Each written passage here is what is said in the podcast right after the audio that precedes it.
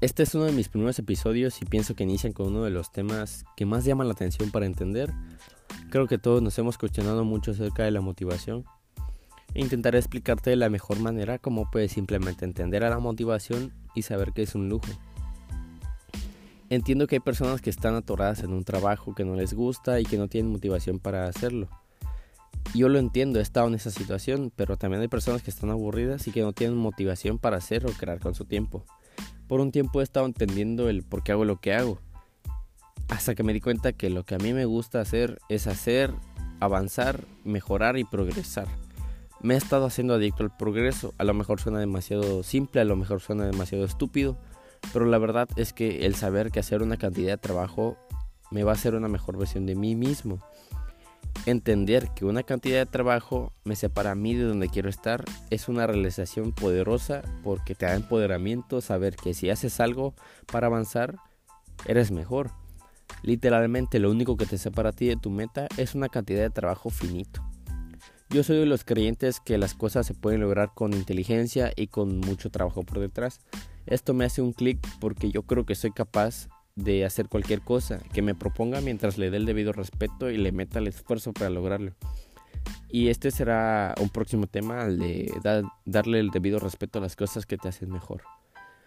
Regresando, cuando tú tienes confianza en ti mismo y sabes que solo te separa el hacer una cantidad de trabajo de tu meta, ¿qué más motivación necesitas? Si quieres hacer un libro, ponte a escribir. Si será de 40 mil palabras, bueno, estás a 40 mil palabras de tener un libro. Lo único que te separa de tener un libro es que te pongas a escribir. Y con el progreso me refiero a que cuando llegues a 200 palabras digas, ya quiero llegar a 400, a 600, a 1000 y 2000 y así te vas y así te vas y así te vas. Y cuando entiendes eso, tu motivación empieza a ser progresar. Hace unos días escuché en un podcast sobre un tweet que publicó Roberto Martínez en el tweet él dice que le cuesta mucho trabajo sentir empatía con personas que dicen que no tienen la motivación para hacer sus proyectos y que el verdadero problema no está en su motivación, sino en que realmente en eso que dicen querer no les interesa tanto como piensan.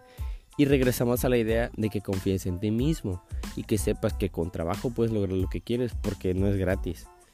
Y llegamos a la etapa de creer en ti, si tú empiezas diciendo que no se te da, no es para ti en cualquier habilidad que desees aprender o desarrollar, ya estás perdiendo. Absorbe que trabajando puedes llegar a ser una mejor versión de ti. Si aún creyendo en ti y aún sabiendo que con esa cantidad de trabajo puedes llegar a ser lo que quieres ser o de mejorar, no te motiva, entonces realmente no quieres ser eso que tú quieres ser o hacer. Si sabes que entrenando corres un maratón y eso no te motiva, entonces a lo mejor no quieres ser un atleta, a lo mejor solo quieres decir que corriste ese maratón.